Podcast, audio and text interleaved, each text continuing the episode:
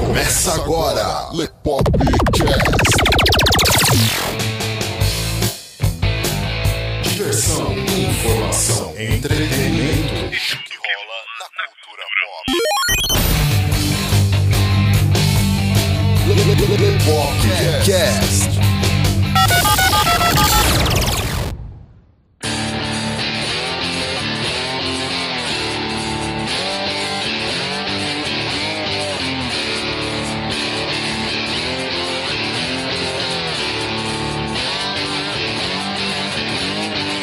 Sejam bem-vindos a mais um Lepopcast, galera!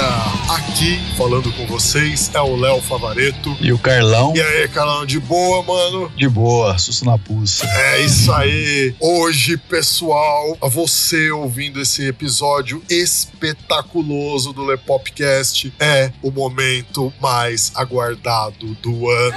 Está na hora do tão aguardado Mark da Cascos Award. O troféu Mark da Cascos de desqualidade. Aquele que nós propusemos a vocês no nosso primeiro episódio do Lepopcast desse ano de 2018, no nosso Lepopcast de número 37, com a participação dos nossos amigos Altran Martini e Luiz Lopes. Carlão, o quão empolgado você está para essa gravação hoje? Eu não tenho uma opinião.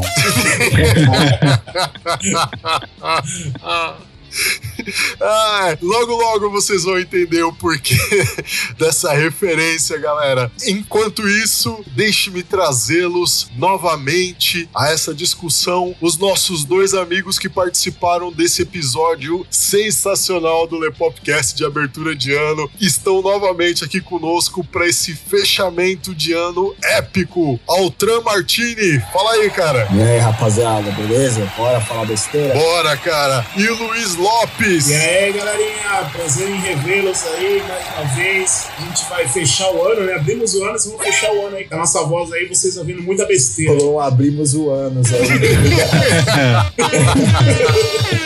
tá agora tá perigoso. É verdade, é verdade. Ai, cacete. Vocês vão acompanhar esse monte de besteira logo depois da vinheta, galera.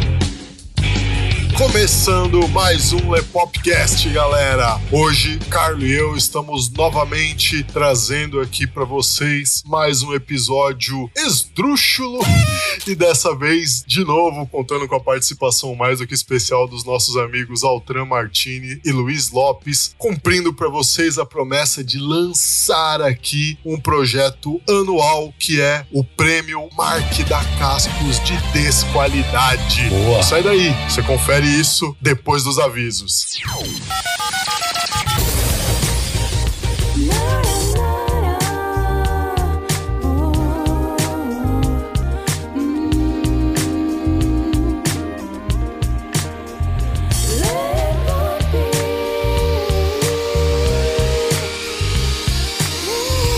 Você aí nos ouvindo nesse momento, sinta-se à vontade. Este é o Lepopcast, podcast semanal do site Lepop. Vai ao ar todas as terças-feiras às 19 horas. Aqui é o lugar certo para quem gosta de conteúdo e bom humor, uma pitada de acidez, trazendo para você o melhor da cultura pop e variedades. O Lepopcast integra a galera do Esquadrão Podcasts e, dentre os diversos agregadores onde você nos encontra, nós recomendamos o Ouvindo Podcast. Links na descrição. Gosta do nosso conteúdo? Então avalie a gente tanto no iTunes como no seu agregador favorito e ajude a fazer com que mais gente conheça a gente. E não se esqueça de fazer o download dos nossos episódios para você poder ouvir onde, quando e quantas vezes quiser. Então, bora lá, vamos pro episódio de hoje. Avisos dados. Deixa eu explicar para vocês como é que esta preula vai funcionar. Nós optamos por fazer esse primeiro Lepopcast especial Mark da Cascos Awards da seguinte forma: nós temos três blocos aqui no Lepopcast. Então nós dividimos anos 80 para o primeiro bloco, anos 90 para o segundo bloco e anos 2000 para o terceiro bloco. E nós optamos por fazer isso com filmes de Brucutu, porque justamente foi no nosso episódio falando sobre filmes de Brucutu que surgiu a ideia desse prêmio tão maravilhoso e importante para a indústria cinematográfica. Quizás o próximo maior prêmio aí do cinema, hein? Show de bola. É Exato. uma mudança de paradigma. É verdade. Total. Como que a coisa vai funcionar, galera? Cada bloco nós vamos apresentar Altran, Luiz e eu um filme de Brucutu. Cada um desses filmes de Brucutu estará concorrendo em cinco categorias. São elas: motivação mais tosca, mortes mais bosta, melhor momento what the fuck, atuação mais canastrona e maior hecatombe. Pra quem não sabe, hecatombe é morte em massa. Oh. Momento cultural aqui do Lepopcast agora. Exatamente. Mudou minha vida. Faz um Telecurso 2 Boa, né? até já aprendi alguma coisa aí. É, tá vendo? Lepop também é cultura. É, cara. mano. E então, para cada um dos blocos, sairá apenas um vencedor. Ao final do terceiro bloco, nós vamos pegar o vencedor do bloco dos anos 80, dos anos 90, dos anos 2000 e vamos fazer um overall. E nesse overall, esses três vencedores estarão competindo em piores efeitos especiais, pior veículo utilizado em cena de perseguição, capanga mais descartável e pior frase de efeito. E ao final disso tudo, nós teremos o espetaculoso ganhador do troféu Mark da Cascos de Desqualidade 2018 do Lepopcast. E para abrilhantar ainda mais esse episódio, nosso querido amigo Carlo Barbagallo e toda a sua maestria cinematográfica Ficou até envergonhado assim. todo o conhecimento cinematográfico que esse homem iluminado detém consigo será transmitido a vocês ao melhor estilo Glória Pires. Aê, ao longo caralho. desse podcast inteiro. Tem tudo vai dar certo isso aqui, velho. É incrível. Isso que eu tô falando, hein? Que o próximo grande maior prêmio da atualidade do cinema contemporâneo. Caralho. Nossa, o bagulho vai ser espetacular. velho. espetacular. Então, bora lá, vamos começar essa jossa. E aqui vamos primeiro apresentar os filmes que estarão competindo nesse bloco maravilhoso. Altran, qual o título indicado por Vossa Senhoria? Minha indicação é um filme que é maravilhoso de porco. assim. Eu amo esse filme, mas ele tem tudo que você pode dizer pra ser um filme ruim, velho. Comando pra matar do mestre Arnold Schwarzenegger. Nossa, Esse é, espetacular. ah, o cara já começou pesado, já. O cara começou. Só não é super trunfo porque não é do Mark da. Tanto é que, inclusive, é legal explicar pra galera que o único parâmetro que a gente seguiu foi que não podia escolher filme do Mark da Exato, porque é tipo super true, é apelação. É, exatamente, é, é colocar pra É ganhar. tipo né? você já sair com o zap e pedir 12. tá Isso, ligado? é. Então, por isso, vocês não vão ver nos Lepopcasts Troféu Mark da Cascos algum filme do Mark da Cascos entrando, porque senão não dá certo. Vamos lá, seguindo. Luiz, qual a sua indicação? Cara, eu vou aqui com um filme que eu vou falar pra vocês que faz há muitos anos que eu não via, porque é ruim demais. é um filme chamado O Guerreiro Americano, né? American Ninja, né? De 85. esse Puta filme. merda. A gente escolheu filmes do mesmo ano. O Comando pra Matar também é de 85. É, 85. E detalhe, 85 foi o ano que eu nasci, hein, cara? Nossa, cara, esse ano só deu merda, mano. Nossa, é Tá verdade. explicado agora.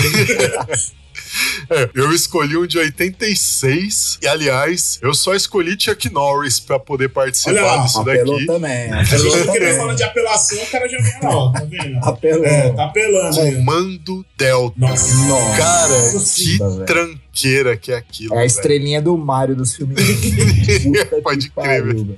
Boa, boa. Pode crer. Carlão, o que você tem a dizer sobre isso? Ah, por enquanto nada. Valeu aí, velho. tá muito bom, tá muito, tá muito bom, velho. Então, bora lá, vamos começar. Motivação mais tosca. Bom, seguinte, vamos lá. O Comando pra Matar. Resumindo, vou resumir a motivação do filme. Tem um cara lá que ele é um ditador lá de um país, derrubaram ele do poder e ele quer tomar de volta. E o cara, tipo, ele quer que o John Matrix, que é o personagem principal, o Schwarzenegger, ajude ele, cara. Porque o John Matrix é fodaço. Então, que ideia ele tem? Sensacional. Vou sequestrar a filha do fodaço. e aí ele vai fazer o trampo pra mim. Suave, né? Tipo, O que, que podia pô, dar errado, né? E ele não vai ficar Tranquilo, bravo, velho. Aí ele forja a morte de um cara que era, tipo, boina verde lá, o John Matrix, só que na verdade é um cara que os dois nem se gostavam, tá ligado? Forja a morte do cara, pra quê? Pra um sargento lá, que é tipo um sargento Trautmann, ir até a casa do John Matrix, falar com ele, avisar ele pra ele ficar esperto, e quando ele faz isso, o cara segue ele pra, tipo, saber o que o John Matrix fora. Nossa, Tá que Já horrível. começa que todo esse filme tem um cara que só ele pode fazer o trampo. É, exato. Existem 6 bilhões de pessoas no mundo, mas não, tem que ser aquele cara lá, porque ele é o foda. E aí, obviamente, que o cara fica pistola, ao invés de fazer o trampo, cara fala: Não, eu vou arregaçar com tudo. Pegar a filha dele de volta, né? E aí, eu adoro essa motivação. É, não, é espetacular. Luiz, Cara, a motivação do American Ninja, cara, é uma coisa assim que eu, eu não consigo também explicar, velho. Primeiro que o filme, cara, ele se passa num país que eu não faço a mínima ideia onde que seja. Tem uma base norte-americana nesse país, a galera parece uns latinos, mas por incrível que pareça, tem, tipo, asiáticos no rolê também. Eu falei, cara, que país que tem asiático e latino ao mesmo tempo, tá ligado? E Brasil. É. É verdade, Tipo- tipo, aí Fernando de Noronha, né? Que esse cara- Aí, aí eu... Então, a motivação do cara é assim: tem um magnata lá nesse rolê, nesse país, whatever que seja, diabo foi isso, comprando terrenos lá, não sei o que, ele é milionário e tal, e ele tá querendo trazer uns investidores pra aquele lugar. Qual que é o plano do cara? Tipo, não, beleza, quero ser o fodão, mas pra ser o fodão eu preciso mostrar respeito. O cara faz, o cara resolve montar o próprio exército particular de ninjas dele. Caralho, Mano, eu sou o chefe do crime. O que que eu vou fazer? Um exército de ninjas, tá ligado? Se fosse no Japão, já, já era bizarro. tá ligado? Exatamente, cara. Aí, beleza. No fim das contas, você descobre que o cara estava envolvido com o exército norte-americano, tinha uns corruptos lá dentro, roubando as armas do exército dos Estados Unidos e revendendo ela pra fora, tá ligado? Pros investidores estrangeiros que vêm de fora. Cara, é essa a ideia. Tipo, é um Zé que, tipo, ficou milionário que, pra impor respeito, ele monta um exército particular de ninjas. Também é a ideia descomunal você montar o exército no lugar pra trazer investidor. Bom, o Comando Delta, ele apela um pouquinho pra uma coisa que a gente tinha falado no episódio Brucutus também, que era o estereótipo do vilão dos anos 80, que ou ele era um russo, ou ele era um terrorista, geralmente do Oriente Médio ali assim, ou ele era um russo terrorista, e é literalmente isso que acontece no Comando Delta. Tem uma galera do Paquistão que chega lá e sequestra um avião. Nesse avião, eles têm um monte de judeus e eles queriam matar esses judeus. É o, é Esse é né? É, tipo, Meu é- essa necessidade de motivação tosca, eu já perdi. Mas vamos lá, vamos correr pros próximos. Primeiro, o votinho aí do nosso querido amigo Carlo Barbagalo. Carlão, qual desses três filmes, na sua opinião, tem a motivação mais tosca? Vou aí ficar com o American Ninja. Não tem como ser melhor que isso. Putz, velho, não tem. Pô, o American Ninja conseguiu desbancar o comando pra matar, mano. Olha isso. Ah, mas não é, velho. O cara montar o exército ninja na América Latina. Vai trazer investidor. Isso é espetacular, velho. Muito realista, é, é muito verossímil. Muito foda. Muito. Ah, pode acontecer, né? Altrão, seu voto vai para. Meu, vou tá na American Ninja também. é maravilhoso. Luiz, você? Cara, eu, eu acho essa motivação do American Ninja idiota demais, assim, mas, cara, Comendo pra Matar não dá, é um clássico, cara. Ele, pra mim, ele é a quintessência das motivação tosca. Então estamos aí com American Ninja 2, Comando pra Matar 1. Então, meu voto agora, eu voto em American Ninja, porque, cara, era o que eu queria fazer, velho. Eu queria montar um exército de ninja. Mano, quem não quer montar um exército particular de E ninjas? detalhe, mano, eu ia, ia montar um exército de ninja com abadá. Imagina um bando de ninja de Abadá, capoeirista. Ninja isso, é capoeirista de Abadá. E o capitão do exército é o Mark da Capa. Nossa. Mano, é, é, é, tipo, Ao som de chiclete com banana, tá ligado? arma de destruição em massa, né, cara? Arma de destruição em massa. Vamos lá. Ó, então, por enquanto, o American Ninja tá ganhando aí. Passando pra segunda categoria, mortes mais bosta. Vai lá, Altran. Cara, esse tipo é um problema que eu tive aí no Comando pra Matar, cara. Ninguém morre de forma normal nesse filme, mano. Ninguém. Tipo assim, o cara toma um tiro no peito, ao invés do cara cair, o cara dá tipo um mortal lateral, tá ligado? tipo, e dá um grito. Ninguém, velho, juro por Deus. Tipo, todo mundo estribucha. Então, pra mim, mortes mais bosta desse filme. Todas, todas as mortes desse filme são maravilhosas, velho. Luiz. Cara, você tá ligado, né, mano? Ninja pode usar qualquer tipo de arma, mas eles têm. Na primeira parte do filme, tá vindo uma galera lá, uns porto-riquenhos, ninja lá. com maraca. Muito bom, cara.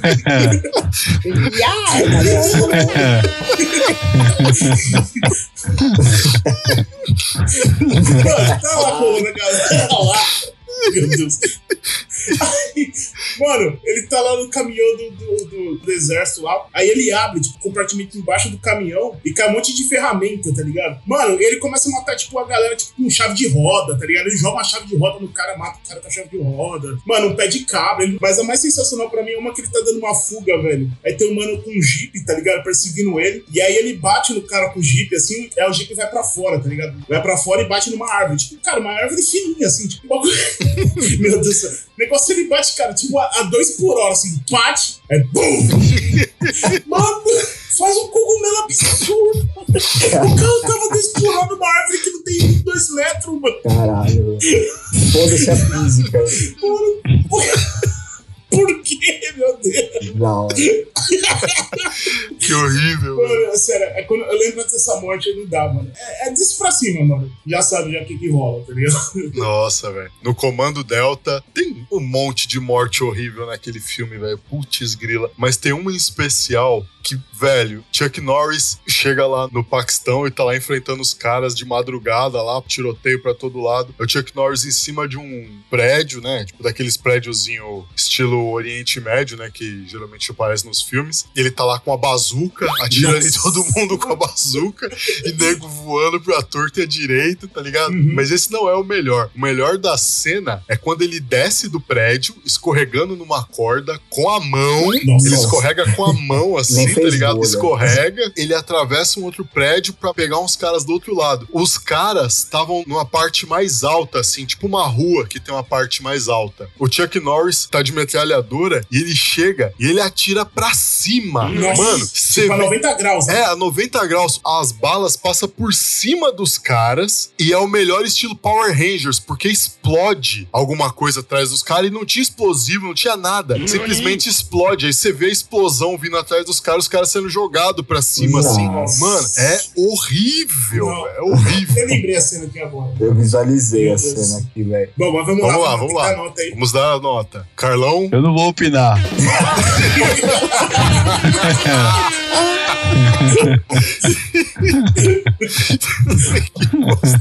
Que bosta. Ok. esse cara só tranca o seu filme. Meu Deus do céu. Mano, é o American League. né? League também ganha nesse. O cara é lindo. Cara, Eu faço gosto pra água aqui. O cara vir de jipe, bater no, no, bambuzinho e explodir.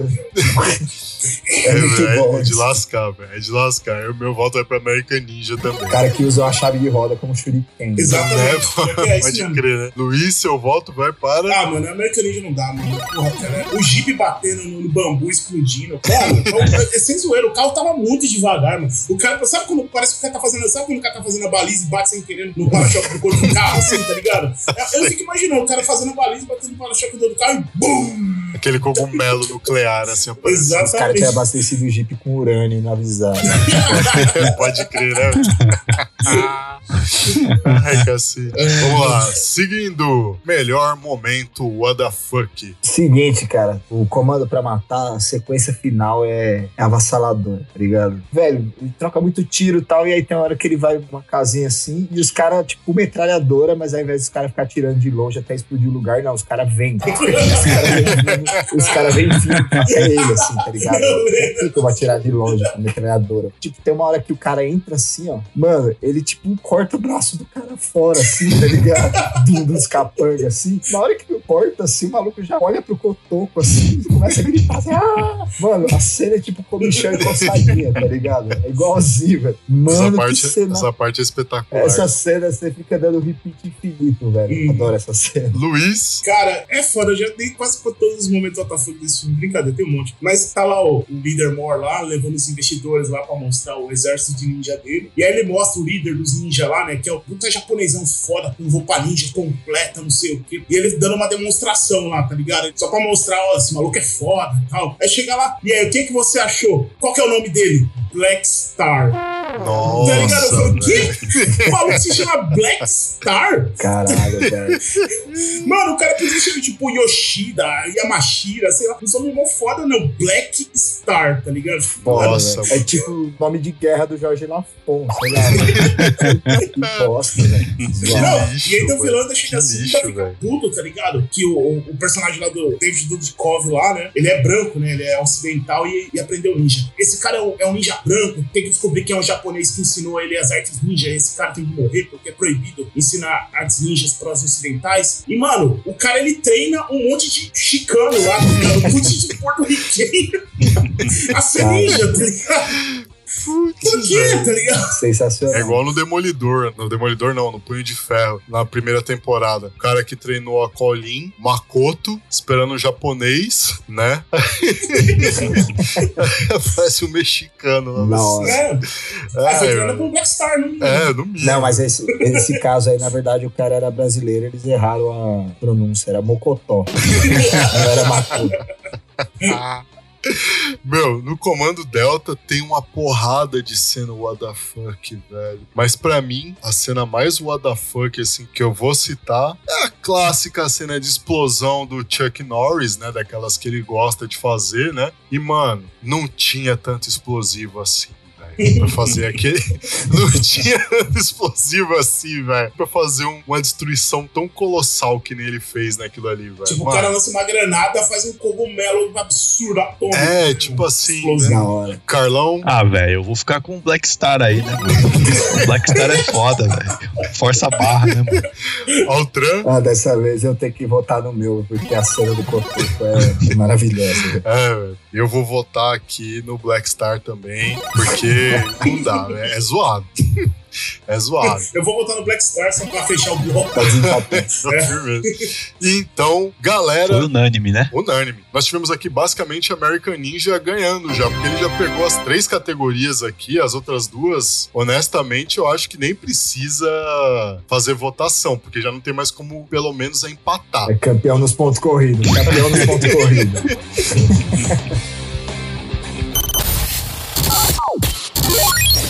Lepopcast. www.lepop.com.br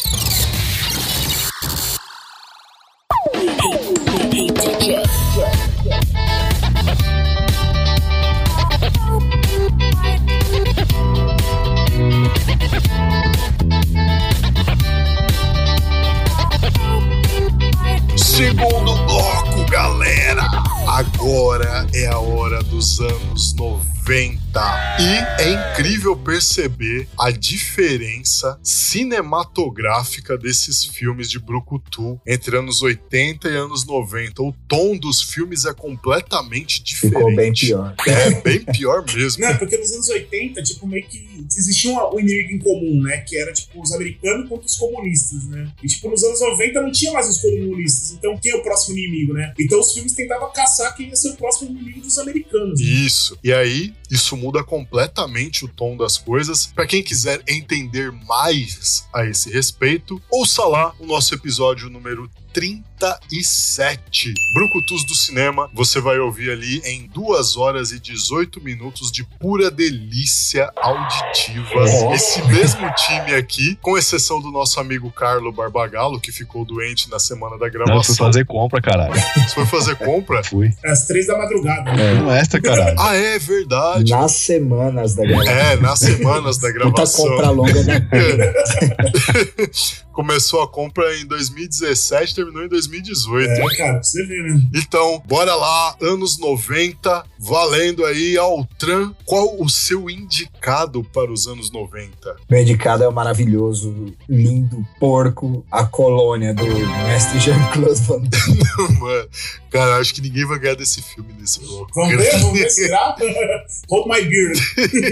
Mano, nada supera o mullet do Van Não, Damme. Não, não, esse- nesse, esse nesse ele ele tá mullet, não. Não, é no alvo Isso, que ele tá alvo. com o mullet. Esse é no aquele alvo. que é ele e o Dennis Rodman. Isso, pode crer. Luiz, o seu indicado. Cara, o meu indicado vocês acabaram de falar. O alvo? O alvo? Aham. Porra, velho. Nossa, mano. Meu Deus. Eu acho que eu perdi. Do João Cláudio, mano. Do João Cláudio Van Damme, hein? Em pensar, eu ia escolher para competir nesse bloco aqui Remo, Desarmado e Perigoso, mas como eu precisava reassistir o filme para lembrar de todas as epopeias ocorridas ali e eu não o encontrei a tempo, né? Então resolvi ir de Chuck Norris novamente, dessa vez com O Defensor. Meu Deus, cara. Isso é, é clássico da Tarde. Não. hein, cara? O É. Defensor, diretamente de 1996. Chuck Norris com mullet, né? Putz, isso vai ser espetacular. acho que eu já sei quem ganha. Chuck Norris nativo americano, detalhe, né? Ele era índio. É, ele era tipo um índio Era índio, loiro. não. Caralho. Puta que lixo, É, velho. o- é ofensivo. Olha lá, motivação mais tosca ao Tran. Pra variar, o cara lá, o personagem do Van Damme é o Jack Quinn. Ele é um cara que ele é fodástico e ele só ele pode fazer a missão. E já logo no começo os caras apresentam o, o lance que ele é o mais foda e aí o que acontece? Ele faz a última missão dele e se aposenta. Aí vai lá um cara pra tentar chamar ele de volta pra missão. Aí ele fala: Não, tô tranquilo. E aí, na hora que ele vai embora, esse mesmo cara vai embora, o Mickey Huck, que é o vilãozão do filme, mata esse cara pra esse cara ficar puto e aceitar o trampo, tá ligado? Nossa, Meu que Deus, Isso. Só que aí o trampo é uma viagem, porque Que o trampo é matar o próprio Mickey. Nossa. Só que aí chega na hora o Mickey Huck, tipo, abraça um pivetinho que é tipo o filho dele lá, e aí ele fica com dó e não atira. Aí tem mó hecatombe lá no parque de diversão, morre uma galera, e aí morre o filho do Mickey Huck. Aí ele fica puto, e o que ele faz? Ele vai e sequestra a esposa grávida do, do Van Damme. Van Damme, velho. Nossa, tipo assim, eu tô te contratando pra me matar e crio toda uma situação pra te impedir de me matar. E aí morre meu filho. Aí morre meu filho e a culpa é sua. Sério, é, é, é, um, é um bagulho Puta que bizarro lixo. que no fim ele vai acabar até parando numa prisão lá, desgraçada, lá, que é a colônia, que é o nome do filme. Ah, já desisti de apresentar o motivo do meu. Já vou votar nesse, já tenho o meu voto. já tenho o meu voto. Luiz, Ah, o meu, cara, o meu, apesar de ser do João Cláudio, por incrível que pareça, esse aqui tem até um bom motivo pra participar. Esse aqui, na verdade, o vilão, ele é um cara que ele, ele viaja tipo, em, em cidades, assim, de tipo de crise, né? Crise econômica, alguma coisa assim, né? Tipo, países entre o terceiro mundo. E ele começa a pegar alguns mendigos na rua e ele faz tipo uma espécie de caça, sabe? Ele joga os mendigos lá, eles falam que vai pagar uma quantia pros caras, os caras correr e ele ir atrás e caçar os caras por dinheiro. E aí a história é basicamente assim: tem uma menina lá que ela descobre que o pai dela foi uma das vítimas desse cara, né? E só que a cidade tá lá, tipo, como eu falei, uma crise econômica fodida lá, é New Orleans que passa, né? Tá cheio de bandido e umas gangues e tal. A mina é ameaçada por uma dessas gangues. E aí a mina meio que contrata com o personagem de Claude Van Damme é, ser o guarda-costa dela durante as investigações pra descobrir o que aconteceu com o pai dela. Da hora. Muito bom. Espetacular, espetacular. Ah, obra de é arte. Obra de arte. No caso do defensor, a motivação é porque o Chuck Norris foi assassinado numa emboscada. Aí os caras matam ele, ele vira um espírito da floresta e tal, e ele tá lá pra proteger a floresta. E tem um cara que quer destruir a floresta simplesmente porque ele cresceu e ele não é mais criança e ele não gosta mais da floresta. Que bosta? Literalmente, Ah. essa é a motivação do cara. O cara quer destruir a floresta. Ah, eu cresci, eu era criança, eu gostava da floresta, mas agora eu cresci, eu não gosto mais. Então, dane-se, vamos meter a serra em tudo aqui. Já era, tá ligado? Essa é a motivação do cara, velho. Essa é a motivação do vilão da história. motivação bosta. Puta que bosta. Os anos 90 realmente era uma Mano. bosta. Como que pode fazer um bagulho desse? O cara é praticamente um ursinho Mano. carinhoso, caralho. Vai defender a É floresta. tipo o Capitão Planeta. É, né? É Planeta, tipo um chute, né? Bosta, Ele tava mano. defendendo a floresta porque o mano virou um mega milionário lá que quer desmatar a floresta toda. O cara não se conforma em desmatar parte da floresta. Ele quer desmatar a floresta inteira da montanha, porque ele virou adulto. Nem o Doutor Abobrinha lá do Castelo Ratimbun é tão ruim, Pode crer, né, velho? Vamos lá, votação. Essa motivação. Ah, mano, eu- meu, voto é esse cara. Meu Deus, que motivação bem, que bosta. Não tem como. Deixa, essa motivação. Se eu fosse vocês, eu já pulava esse voto da vitória pro cara. que. Então temos dois votos para o defensor, Chuck Põe Norris. três aí, então, ó. Aí, já ganhou. Como que vai ganhar disso, velho? Como que motivação vai ganhar bosta. disso? Roteirista filha da puta, velho. Deixou bravo essa motivação, você é louco. Então, por três votos a um, né, que foi aquele um que eu mandei aí numa colônia, temos aí o defensor ganhando, por enquanto, em motivação mais tosca. Bora lá, mortes mais bosta. Cara, na colônia tem uma hora que o Dennis Rodman tá entrando num táxi, assim. Tá entrando pra se esconder, assim. Aí ele entra no bagulho de trás do táxi e vem um cara por trás que é pra matar ele. O cara tá até com uma arma, tipo, com um silenciador, assim, tá ligado? E Só que ao invés do cara já chegar e dar um pipoco e vazar, tá ligado? O cara vira assim. E ele manda uma frase de efeito bosta, assim, de pergunta adivinha, sei lá, quem não vai passar o Natal em casa. Aí o Dennis Rodman, sem nem olhar, nem ver direito quem é ele, de costas, ele fala assim: quer apostar que não? E dá um chute pra trás, assim, aí o cara Nossa, cai, tá ligado? mano. Aí o cara volta atirando, o Dennis Rodman sai pela outra, outra porta do táxi, aí eles ficam, tipo, fazendo um, pique-esconde, assim, o maluco atira de um lado, ele vai pro outro, o maluco atira do outro, ele vai pro lado, assim. tá? Aí eu juro por Deus, mano, eu juro Ai, por que Jeová, mano. Pra quem não sabe, Dennis Rodman era um jogador de basquete muito famoso nos anos 90, enorme. É, ele jogou no Chicago Bulls. Mano, ele vai por cima do táxi, o maluco, tipo, atirando nele assim, aí ele desviando, aí ele vai por cima. Assim, vai por cima assim, ele fica parado de um lado do táxi, o braço dele vai por cima e ele pega o cara pelo colarinho, assim, ó, e ergue ele com um braço só e joga dentro de um busão que tá passando. Nossa, o maluco morre. Desnecessário, né, mano? que horrível, velho. Que horrível. Essa, essa cena é bosta. Cara, no alvo. Porque assim, esse filme foi dirigido pelo John Woo, né? Que é, mas sensacional. É câmera lenta e tiro pra Deve caramba. ter é câmera cambalhota, lenta né? pra caralho. É cambalhota, câmera lenta e bala pra cacete. E, não, e detalhe, né? E, tipo, e o da hora que. É, tem muitas cenas de mortes, assim, cara. Mas uma que eu juro pra você, eu só reparei hoje quando assisti o filme de novo. E eu pausei o filme de tanto dar risada. Tipo, tem uma cena lá no final do filme lá que os capanga estão caçando o Van Damme. E aí o Van Damme ele vai pra casa do tio dele lá, que mora no meio do pântano lá de New Orleans lá. E o tio dele é meio esses redneck meio maluco, assim, fica fazendo essas bebidas alcoólicas caseira, tá ligado? Essas coisas assim. E aí ele tem tipo um laboratório lá que na real aquela porra deve ser pra metafetamina, tá ligado? Mas ele fala que é pra fazer goró. E aí eles armam, tipo, tudo uma armadilha. E aí esse tiozinho, ele não usa arma, ele usa uma flecha, tá ligado? Mano, ele atira uma flecha, esse negócio de. Já de tô bagulho- ele tira uma flecha desse bagulho químico, tá ligado? Sai uma faísca da flecha, da Nossa. flecha sai faísca. Mano, o bagulho explode atrás dos caras. Bum! Beleza, explodiu. Aí você fala, não, não pode ficar mais absurdo. Aí do nada mostra uma cena do maluco pegando fogo, tá ligado? O ah, tipo, do dublê pegando fogo assim. E atrás dele tem um outro maluco com cobertor. tentando apagar o fogo do brother, assim, tá ligado?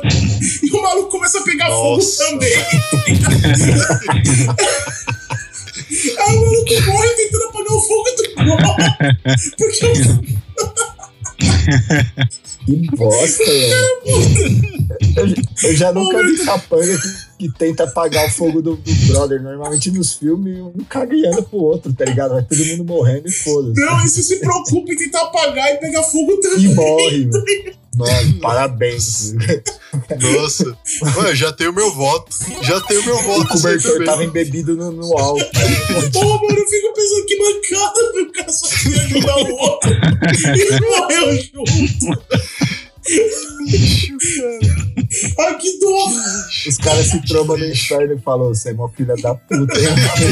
Pô, mano, mas Eu morri por causa de Que você, mano. Caralho. Mano, é sério, bosta. mano. Cara, eu juro por Deus, eu não tinha Não, reparado já- nisso. mas sério, já merece o voto por ter inovado, mano. Que é capanga que se preocupa com o outro, mano. Normalmente esses capanga desses filmes, os, os vilão, os caras, tipo, é só vai- o cara tomando tiro do lado e o cara ignorando e pra cima. É, também, pode tá crer. É. O né, defensor aqui, o curioso desse filme é que ele é pique um filme de sessão da tarde. E como ele tem muita criança, não tem mortes. O filme só tem uma morte. E a morte do Chuck Norris. Falei que eram ursinhos carinhosos, essa porra. É, velho. É, só tipo tem a morte do Chuck Norris. Não tem morte no filme. E a morte dele é horrível. Porque quando ele é encurralado lá no começo do filme e ele toma o tiro, o tiro pega no ombro. Nossa, E E ele ele, morre. cai. Tipo assim, você vê ele tomando o tiro e botando a mão no ombro, e aí ele cai do penhasco e cai na água. Não, cara, então ele morreu por causa do penhasco, cara. Ele morreu por causa. Então, só que. Não, mas ele caiu na água. Só Na que ele verdade, ele na morreu água. de vergonha. É, então. Então, é a única morte de que tem no filme, cara. Ele, não- queria colocar a mão no ombro, ele queria colocar a mão na cara, assim. É, como- meu Deus. E enrolou, tá ligado? Aonde eu cheguei pra ganhar? Vamos lá pra votação, Carlão. Ah, o alvo, né? Ah, então já ganhou. já ganhou. O, o Altran já tinha dado voto pro alvo, né? Mano, não tem como não votar. Eu também. Só pela inovação. Quebra de paradigma, né, mano? Pioneirismo. Então temos aí, por enquanto, o defensor com um e o alvo com um, né? Então, beleza, vamos lá. Melhor momento, what the fuck? Seguinte, na colônia tem uma cena que o Van Damme ele tá correndo, o pau tá cantando assim, ó, vários caras dando tiro pra lá e pra cá, assim, e ele tá correndo. E aí do nada, eu não sei, tipo, ele tem um sentido de aranha, tá ligado? Assim, ele percebe que tem um. Vou descrever a cena. O cara sai de trás, tá- eu tô correndo, eu sou Van Damme. Eu tô Eu sou correndo. o. Sai um manolo de trás da moita e atira em mim com a metralhadora. Eu dou, tipo, um- uma firuleta de capoeira, desvio do tiro com a firuleta de capoeira e já caio atirando no maluco e mato o cara com o tiro. Nossa! Mano, ele juro por Deus, ele dá um beija-flor, sei lá, do gol de capoeira, sabe? Firulino, vira as pernas, o cara já tá atirando, mano. Mano, ele não tava nem olhando, ele tava correndo. Mano, e por que, que o cara Nossa. Desvio do tiro, mano. Por que, que o cara cara- tava camperando, velho? Isso, mano, O cara saiu do mato pra atirar, por que ele não atirou lá do mato De mesmo? Não, por quê? Porque os caras nos filmes sempre tem que vir correndo pro lado do cara. Metralhadora não, tem que ir correndo contra o cara pra atirar. É, no pé. metralhador é Mano, pra matar queima-roupa. O cara desvia do tiro de metralhador com um É. golpe de capoeira. Nossa. É, É sensacional. É Van Damme. Luiz, Sério, essa aqui a gente até falou no outro programa do Branco Tonso. Cara, é, é imbatível, cara, é imbatível. A parte que ele pega a cobra e ele dá um urro na um cobra. croque. Ah, nossa, é histórico. É. Mano, ele pega a cobra, ele dá um tapinha na cobra, depois ele. Mano, sabe quando você pega assim, você põe o dedo pra frente, assim, tipo, dá um. Mano, ele deu um Jim Mack na cobra, assim, tá? tá. Ele deu tipo um Jim Mack na cobra. Essa a cobra- cena realmente. Mas ela vai murchando assim, a cobra. Cara, é imbatível, cara. A da cobra, ele dando um croco na cobra é. Real, essa cena é Do defensor, eu vou trazer aqui uma cena que tava lá nos Brucutus que a gente comentou, que é exatamente a cena do maluquinho que tá lá serrando a árvore Ah, e chega o nosso amigo Chuck Norris e segura a motosserra Com a dedo. mão. Oh. É, com dois É, dedos com assim, ele dois segura a dedos, motosserra. segura a motosserra. crer. O melhor dessa cena não é nem isso. É a cara que o Chuck Norris faz de vai lá, mano, tenta aí, tenta aí, tenta aí, cuzão. Lá, tipo, a motosserra não funciona. Aí fica o Chuck Norris encarando o cara da motosserra, que tá encarando o Chuck Norris, e aí começa aquele monte de capanga a chegar na cena, um encarando o outro. Só que não tá tipo só um encarando o outro. É tipo o jogo de câmera dando close nos caras se encarando como se fosse filme de Kung Fu dos anos 60, tá ligado? Nossa. Fazer aqui. É, Fica tipo, dando close na cara, indo e voltando, né? É, tipo, o cara da motosserra olha pro Chuck Norris, que olha pro cara da motosserra, que olha pro capanga da esquerda, que olha pro Chuck Norris, que olha pra outro capanga da direita, que olha pra um capanga que tá chegando, que olha pro primeiro capanga e fica assim, tá ligado? E aí fudeu pra fazer essa votação porque temos dois memes imortais em jogo aí. Tem. Que é o do, da- do cara matando a cobra e esse do Chuck Norris segurando a serra. Ó, cara, mas eu vou falar pra você, cara. Essa cena que você falou do maluco saindo da colônia aí, eu, eu imaginando a cena, risada. Mano, eu acho que essa, essa aí merece meu voto. Então, a colônia tem um voto. Exatamente. Altran, você vota em quem? Não, cara, eu tenho que votar nesse meme maravilhoso que é o Chuck Norris segurando a serra. porque é um momento vergonha alheia suprema do cinema. Eu voto nesse também, cara, da motosserra, porque, cara, é, é espetacular. Carlão, Ah, vamos na motosserra, né? Ah, é o dedo, velho. É o dedo do quê? Enfiou o dedo no cu e segurou com essa porra. Vai nessa É, aí, velho. isso, caralho. Não foi é, nessa porra aí, não faz flexão, ele empurra o globo terrestre pra baixo. É, então, com três votos a um, temos aí o defensor na frente nesse segundo bloco. Três votos a um nessa categoria. E, até o momento, nesse bloco, por dois a um, o defensor ganhando de O alvo. o alvo. O alvo. Certo? O alvo. O alvo. Isso. Anotem aí vocês ouvindo, porque a gente aqui já tá perdido. então vamos lá. As outras duas categorias: atuação mais canastrona. Pô, bora lá no- na colônia, como eu disse, tem o Van Damme, tem o Dennis Rodman, o Meu parceiro. Duas vezes mais A canastrão. atuação do Dennis Rodman é lindo, velho. Porque, tipo assim, como o Van Damme ele tá indo atrás do, do filho dele, da esposa dele que tá grávida, sequestrada, então, tipo, ele tá serião, né? Ele tá pilhado. Então, eles jogaram todo o lance de piada, de palhaçada do filme no Dennis Rodman. E ele é um personagem muito caricato nesse filme, cara. Inclusive, nessa cena que eu falei ali, a cena anterior que o cara tira o maluco por cima do táxi e joga dentro do busão, o cara vira e fala assim: essa foi de três pontos. Ai, que tá horrível. ligado? É muito Tipo? É, não, e ninguém, o cara acabou de tentar matar ele. Então, pra mim, a atuação dele é, é mais do que canastrona. É absurda. Esse do Van Damme, cara, do alvo, esse sim, ele tá tipo, mano, eu acho que isso aqui foi em 93. O Van Damme, ele tava meio que no auge, assim, ele tava meio que estouradaço, assim. Ele fez isso aí, depois ele fez aquele, o, o Time Cop, depois ele fez a Colônia. Mano, foi uma sequência, assim, ele tava no auge da canastrice dele aqui, tá ligado? Mano, ele com esse mullet dele, cara, o mullet dele é, é o mullet mais bonito que eu já vi na minha vida, assim. tá É puro meu toque o bagulho. É, Pior que é, velho. Mano. O negócio é só o. Neutrox. Cara, ô, o bagulho tá sempre úmido, tá ligado? Mano, Tá Cremoso. sempre úmido, tá muito cremoso, velho. Pô, tá mó, cara, muito bonito aquele manche voando, velho. Não. Mano, e ele não- e aí o John ainda faz assim, em câmera lenta, ainda você vê o Mullet toda sua maestria né, rodando, assim, tá ligado? E, mano, e ele dá umas frases de efeito muito idiota, cara. Meu Deus do céu. Ele chega pra mim, é, eu vou aceitar seu, seu guarda-costas e tal, que não sei o quê. A menina, ótimo, então você dirige. Aí ele olha pra mim, eu não sei dirigir.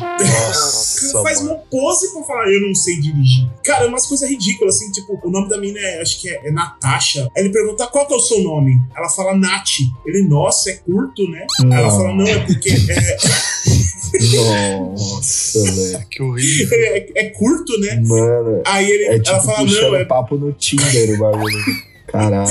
E ela, ela fala, não, é porque é diminutivo de Natasha. Ele, nossa, nem imaginei. Nossa, que horrível. É, tipo, qual que é o seu nome? Ele fala o nome dele aqui, que deixa eu lembrar, o nome mó complicado aqui, é. Bordeaux. Aí ele pergunta, ah, e o seu nome? É por que que é assim? Ele, ah, não sei, minha mãe me deu, tá? Tipo, Nossa. É o Diálogo Altran. É o completamente desnecessário. É Chance Bodron o nome dele. Chance Quem Bodron. dubla ele é o Guilherme Briggs, tá ligado? Que deixa ele mais canastrão ainda, ligado? Na dublagem. Então, Pode crer. Ah, não dá, cara. Não, não tem como explicar, mano. Mas o mallet dele já vale a pena. No defensor, cara, não tem como não dar o papel de atuação mais canastrona pro Terry Kaiser, que é o cara que quer desmatar a floresta só porque virou adulto. A hora que ele enfrenta o Chuck Norris, cara, putz, velho. É pique esqueceram de mim, tá ligado? A luta deles. Tá? é, é naquele nível. Não, esqueceram de mim, não. Tipo, os trapalhões. Nossa. Tipo, as, as cenas de briga dos trapalhões, tá ligado? Chuck Norris esquivando e deixando o cara bater nas coisas. E o maluco só fazendo caras e bocas. E é vergonhoso. É, é Eu lembro vergonhoso. do filme, é ruim. Carlão, em qual você vota? Ó, só pelo mullets mais lindos da minha vida que o Luiz falou, eu vou, eu vou no alvo.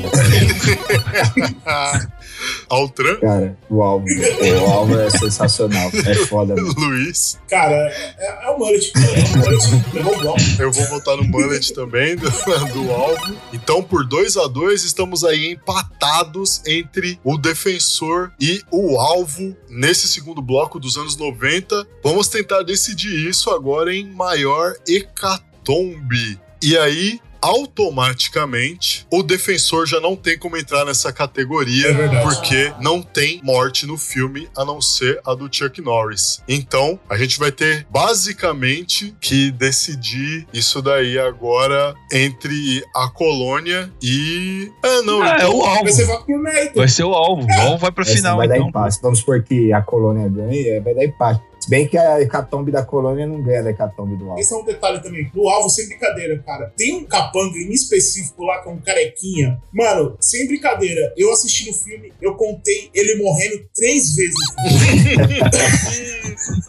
O reaproveitamento de. Reaproveitamento de dublê, né? dublê Espetacular. sempre- Mano, e detalhe, eu acho que o John Woo ele tinha uma quantidade limitada de dublês, assim, tá ligado? Mas não, mas o cara é foda, o cara tem que matar o Danus uns 30 caras, tá ligado? É o que, que ele começou a fazer no meio das cenas de luta, ele colocava uns dublês com um capacete de moto fechado, todo preto, assim, tá ligado? Então, foda-se, tá ligado? Morreu uns 10 de capacete, pode ser os 10 que ele tinha mesmo, tá ligado? Então, Pode crer. E faz todo sentido você entrar numa treta com, com o capacete fechado. Ah, completamente, o Van Damme dava bica no cara do capacete e o cara sentia dor, tá ligado? É, e o Van Não, Damme não no quebrava nem o pé. Mano, eu falei que capacete Não. de merda é esse, tá ligado? Capacete de borracha, né? Então já era, então fechou aqui. Então, esse segundo bloco fica aqui como ganhador o alvo, já que nós não temos como desempatar em maior hecatombe, porque o defensor só tem a morte do Chuck Norris. Então fica assim. Bora lá, vamos pro terceiro bloco.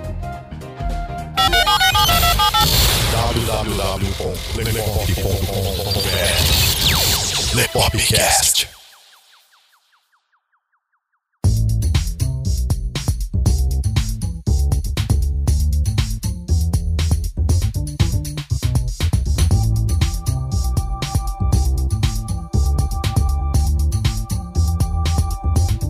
Terceiro bloco, galera. Agora é hora de nós falarmos dos anos 2000. Então, só recapitulando, como ganhador do bloco dos anos 80, Carlão, quem nós temos até agora? American Ninja. Beleza, então American Ninja como ganhador do bloco dos anos 80 e como ganhador do bloco dos anos 90. O alvo. O alvo. Agora vamos lá para os anos 2000. E Carlão, o que você tem a agregar para nós nesse Até o momento? momento aqui, porra nenhuma. Vai falando aí. Isso aí. Cara, Vai falando aí que é nóis. E o cachê é caro, hein? É, Pode. Vamos lá, Altran, quem é o seu indicado para os anos 2000? Como tinha que ser, né? Filme de, de Brucutu, anos 2000, um roteiro bosta. Tinha que ser um filme do Vin Diesel. Dedicado a Batalha de Riddick, que tem, o filme tem tudo, é herói fodão, é ficção científica, futuro caótico, é tudo a mistura só. Parece que quem fez o enredo do filme foi aquele meme humano lá do viu, o Mike da SWAT, tá ligado? Mano, parece que quem fez o enredo foi o Mike da SWAT. Pode crer, É né? foda. Esse é meu indicado. Luiz? Cara, eu vou quebrar aí os paradigmas aí. Eu vou vir, talvez, com a única representação feminina aí dos brucutus aí. né? Eu vim com ultravioleta, né? Mila Jovovich aí, né? Oh, esse um clássico esse aí. Cara, eu lembrava que eu tinha assistido esse filme e eu tinha saído com raiva dele. E aí eu fiquei muitos anos sem assistir de novo, e aí hoje eu fui assistir ele de novo e eu entendi por que eu fiquei com raiva. Ele é horrível. Não é, não é ruim. Ele, pra ser ruim, ele tem que se esforçar muito. É muito ruim. Não tô falando muito, tô falando muito mesmo. Já eu trouxe aqui nessa minha trilogia Chuck Norris, O Homem do Presidente, lançado ali logo no começo dos anos 2000, um dos primeiros dessa linha de brucutu dos anos 2000 aí. O filmezinho safado, cara. O filmezinho safado.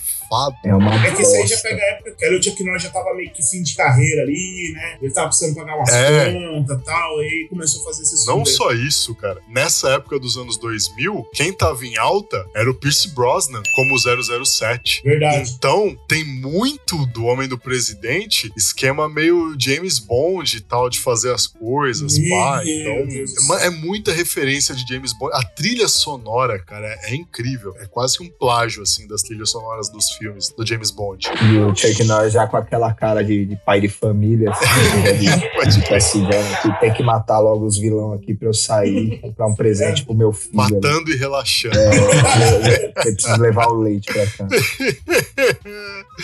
Ou a motivação mais tosca. Cara, os filmes do, do ridículo, do ridículo, são a bosta. Mas assim, a motivação é, aquela motivação padrão Mad Max. Ele tá lá no lugar lá, tipo, e os caras vão atrás dele, tá ligado? Tipo, e ele nem queria participar de porra nenhuma. Tá acontecendo uma mega revolução no, no universo. Tem uns caras que é os Necromongers lá, que é tipo como se fosse uma religião. É como se fosse o Império Romano, tá ligado? Só que lá no futuro. Então os caras chegam no lugar e impõem a religião e mata quem não quer e foda-se. E ele tá lá no planeta lá. E tipo, o cara tá faz cinco anos no planeta. E do nada começa o filme com os caras lá caçando ele. Olha que maravilhoso, velho. Tipo assim.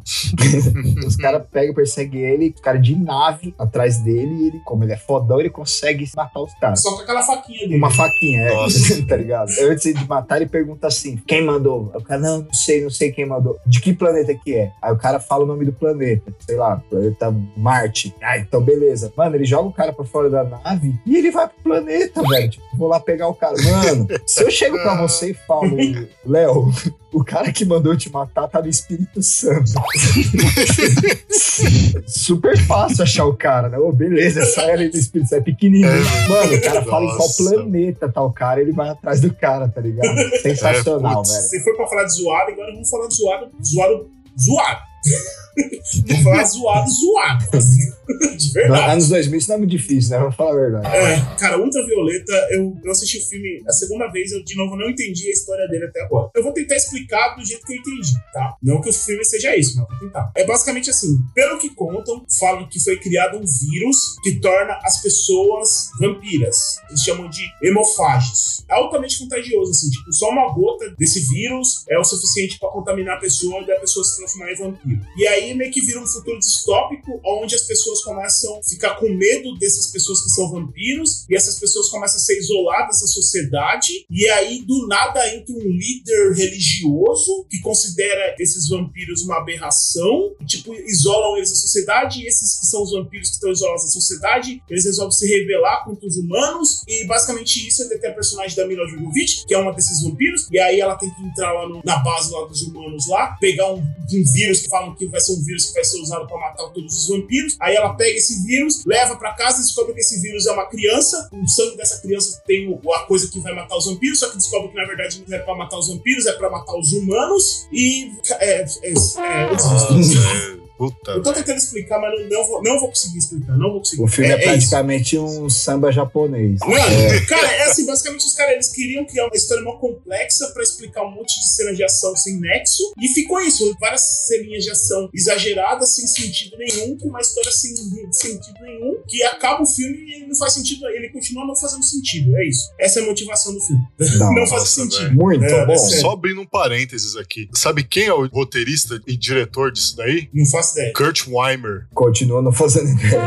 Então, ele fez Equilibrium, O Novato, Os Reis da Rua, Código de Conduta, Salt, Porra, O. Vingador do Futuro, Caçadores de Ele Emoção, fez Vingador do o, Futuro, esse- o, o novo, O né? no o remake. novo, O remake. o remake Ah, tá. e o remake do Caçadores de Emoção, O cara. equilíbrio é legal, É, cara. equilíbrio- É, então, Teve pra outro você filme ver. que você falou O aqui. código de conduta é aquilo do Gerard Butler também, né? Isso, Isso é da hora, porra, mano. esse filme é do Isso. caralho, Pô, esse velho. filme é foda, mano. Aí você vê como que o cara devia estar noiado na hora que fez esse roteiro aí. Meu Deus, cara, É, não faz que sentido nenhum merda, filme. Não faz sentido nenhum, cara. Tá? Então, bom, é isso. Pois é. Já no Homem do Presidente, o que acontece é que o Chuck Norris é tipo um agente fodão do governo e ele é um agente tão fodão, mas tão fodão, mas tão fodão que todos os agentes da CIA, os agentes mais secretos que existem, não chegam aos pés da fodelância dele e ele precisa de um cargo específico e esse cargo é chamado de o Homem do Presidente.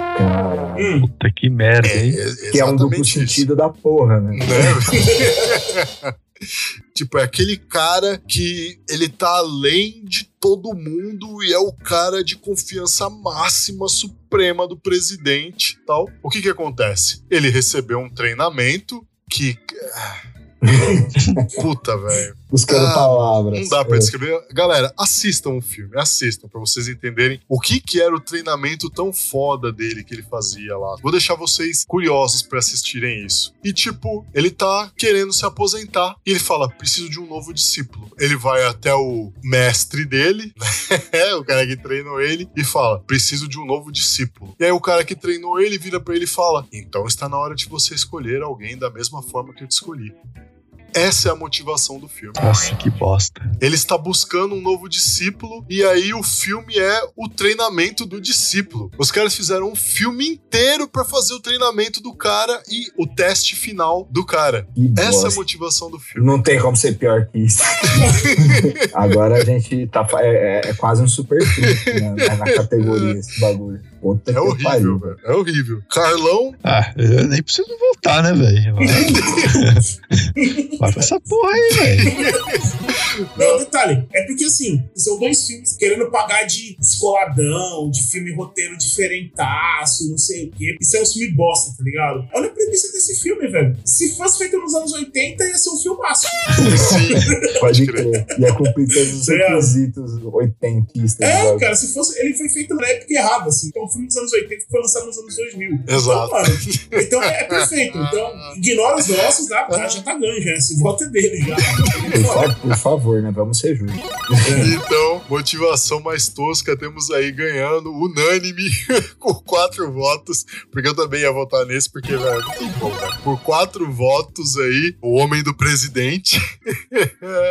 Bora lá pra mortes mais bosta. Altran, vai lá. Cara, eu só vou falar premissa. O cara mata um, vilão fodão, treteirão, pá do mal, com uma caneca. Nossa. O Vin Diesel tá tomando um chá. Cara, eu não sei qual é a lei da física dos caras. os caras respeita, tá ligado? Mas, tipo, o cara simplesmente pega a caneca em cima da pedra e enfia na barriga do cara. Assim, aquela parte que tem na boca, tá ligado? O cara pega a caneca, enfia o bocal da caneca na barriga do cara e o cara morre, velho. Tá ligado? Ele pega e toma uma canecada na pança e morre. E, Assim, sinceramente, pra mim, essa é uma das mortes mais bosta do cinema de todos os tempos. Nossa. É, é ridículo. Olha, talvez eu não vou conseguir ganhar dessa do Altran, mas pra mim acho que chega muito próximo disso, cara. Tem uma cena lá, uma hora, que ela vai encontrar o- os outros vampiros também lá, que vai enfrentar ela. Tipo, aí tem dois caras. Aí tem um maluco lá, que ela mata ela de um jeito mal whatever lá, nem lembro lá, tipo, tão sem nexo pra mim que era aquela cena. Aí tem uma outra que é um malucão, cara, ele tem uns dread enormes, assim, tá ligado? Aí o maluco vem pra cima dela, mano, dando uma dreadada nela, assim, tá ligado? Virando a cabeça, dando Nossa. tipo o Sindel do Mortal Kombat é, mesmo, velho. tipo personagem, assim, tipo, dando umas dreadadas na mina, assim, tá ligado? Aí a mina vai se desviando, se desviando dos dreads, assim. Aí do nada, de repente, ela pega dois dreads do cara, assim, enrola, ela, tipo, enrola no pescoço do cara, puxa, arranca os dois dreads e mata os caras arrancando os dois dreads. Nossa, velho, eu nem lembrava disso. Caralho. Sério, o maluco morre porque Puta perdeu dois merda. dreads. Tipo abelha. É, tipo, ela, ela pega assim, os braços assim, enrola nos braços dela e puxa. É nessa que puxa, os dois dreads do cara saem no braço dela, assim, e o cara cai morto no chão. Nossa, que bosta, mano. Então o meu não supera isso nem a pau, nem a pau. Morte mais bosta aqui do Homem do Presidente não é nem do Chuck Norris que faz, é o pupilo dele lá, que é o novo Homem do Presidente. Cumprindo a missão final dele. Ele tá enfrentando um cara que nem era um, um vilão tão importante assim, era só um capanga qualquer. O fodão mesmo é o Chuck Norris que tá enfrentando. Mas esse pupilo do Chuck Norris aí, ele tá lá numa luta com um cara e, mano, a, a coreografia é muito ruim. E ele literalmente mata o cara com uma joelhada no queixo. Caralho, velho. O cara cai morto, ele não cai nocauteado, o cara Caralho. cai morto, tá ligado? É, é o Sagat, né? Pode crer. Mano, é o Tiger Neil, muito caro, mano? Porque, velho, tipo, tem a treta tal, não sei o que, ele espanca o maluco, pá, não sei o que, ele toma uns dois, três golpes pra dizer que ele não é tão bom quanto o Chuck Norris tal, tudo bem. E aí depois disso, cara, é que vem o golpe final, o golpe de misericórdia, que é a joelhada no queixo, o maluco cai morto. Ele Caralho. não cai desacordado, nocauteado, nada. Ele Mas assim, joelhada no nem- queixo cai morto. A- o fundo, assim, a imagem de fundo nem fica escura, o joelho dele não brilha, tipo especial, tá ligado? tipo assim, cara, só fica tudo escuro o joelho sai escondido. Porque não é possível, velho. Caralho, mano. Uma ajoelhada. Né, mano? E foi o Robert, Robert Rodrigues que escreveu esse filme aí. E tem a cena no El Mariachi que o cara mata o cara com uma giratória, assim, tá ligado? Só que ele tá com a perna Puta, pode quebrada, crer. mano. É Pode crer, mano. Não, mas aí, então agora tem que voltar que vai ser, galera? Ah, eu vou no, no Riddick. A caneca é foda, velho. Caneca é Mano, eu sensacional. vou na caneca também, mano. Porque essa pelo menos fez sentido. Pelo menos fez sentido. As ideias. Muito sentido, né? Inclusive, eu tomei um café ali agora, eu fiquei com medo de morrer. Porra. Caralho. Não, mas, cara, mas pelo menos teve, teve uma arma. Teve uma arma utilizada. Tipo, mano, não, não arrancou dois tufos do seu cabelo e você morreu, tá ligado? É, eu voto na caneca também. E Altran, você? Velho, as duas piores mortes de toda a história é a canecada e a, e a giratória do, do Mariachi. Vergonha. Então, quem ganhou foi a Batalha de Riddick, nessa categoria de morte mais bosta. Como é que estamos aí até agora, Carlo? Empatado. O Homem do Presidente e a Batalha de Riddick. Beleza, então vamos lá para melhor momento What the fuck? O Batalha de Rede que tem N momentos what the fuck, igual todos os filmes do Vin Diesel, mas tem uma hora, cara, que ele tá, tipo, preso assim, ele tá, tipo, pendurado, tá? Ele é prisioneiro. Então os caras pendurou ele no teto, assim, tem uma corrente segurando um pulso no outro e a corda tá segurando essa corrente. Aí ele começa, tipo, se enrolar na corda, tipo aquelas minas que fazem aqueles bagulho de Soleil, assim, a mina vai se enrolando no pano e subindo. Aí ele chega lá em cima e qual que é a ideia do cara? Ele desceu desenrolando rapidão, ao invés de quebrar o pulso dele, tá ligado? O cara, tipo, o cara com os dois pulsos acorrentados. Na hora que ele desce girando e joga o peso pra baixo, quebra a corrente, velho. A corrente Nossa, estoura em vários pedaços e o mano. pulso dele fica zerado, tá ligado? Nossa. Eu olhei e falei, tirando que se o cara for super-homem, velho, não tem condição. O cara ele simplesmente desce, rebenta em vários pedaços a corrente e o pulso dele fica zerado. Nossa. Essa cena é muito forte. Cara, outra Violeta, ele tem umas coisas, tipo, muito absurdas, assim, do ponto, tipo, de. Ah, tem uma hora que ela tá fugindo com a moto, ela começa a correr no prédio com a moto, ela faz, ela faz drift no prédio. Eu não tô falando, tipo, em cima do prédio. Eu estou falando Nossa. na lateral do prédio, no vertical do prédio, com a moto. Mas, assim, pra mim, a parte mais WTF desse filme é a parte final, que ela vai lá enfrentar o, o Big Boss lá, o chefão final. Aí o cara chega assim e fala: É, agora a gente vai lutar de uma forma que você vai ficar em desvantagem. Aí vai lá e ele deixa tudo escuro. E aí eles estão, tipo, eles vão sair numa luta de espada, tá ligado? Cada um com uma espada. Tá certo que a espada é quadrada, a lâmina da espada é quadrada. E aí eu acho que o diretor, na brisa dele, falou: Nossa, mano, cara, essa cena tem que ficar muito foda. Cara, não me pergunte como, não sei por que a espada começa a pegar fogo. Os dois. Cara, não joga gasolina, não joga nada, na, nenhum tipo de líquido que explique o motivo daquela espada começar a pegar fogo. Ela simplesmente pega fogo, porque a porra do diretor teve a brilhante ideia de falar: caralho, vamos fazer uma cena de luta de espada no escuro, onde só as espadas estão pegando fogo. Eu falei, mano, pra quê? Não tinha nem sentido nenhum isso, tá ligado? Eu falei, ah, não, eu tinha que entender o filme mesmo. Eu falei, foda-se, a espada pega fogo mesmo. Nossa, os caras queriam repetir a cena do Luke contra o Darth Vader, né? Sim. Só que não queriam usar sabre de luz, né? É, não, vamos fazer uma lâmina que não tem nada besuntada, assim, pra explicar o motivo dela tá pegando fogo. Simplesmente pega fogo. tá Nossa, ligado? que horrível. Não, é horrível. Que horrível. É horrível. Já no Homem do Presidente, o que acontece tá logo na cena de abertura, que ele tem que salvar a mulher do presidente, que ela tá no Rio de Janeiro. ela tá no Rio de Janeiro. Aí ela foi sequestrada Ai, no hotel. Mano, imagina o Chuck Norris no Rio de Janeiro. Nossa. Putz, cara, ela foi sequestrada no hotel.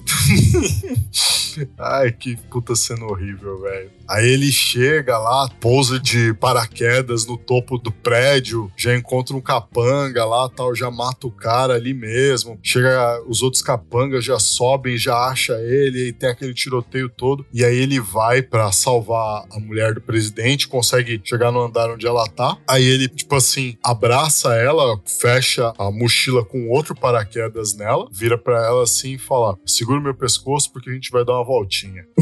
E eles estão no último andar, velho. Aí ela fala: Não, mas o que, que a gente vai fazer e tal? Aí ele, não, é como se fosse um passeio num parque de diversões. Ah, tipo a Disney? Ele é isso mesmo, tipo a Disney.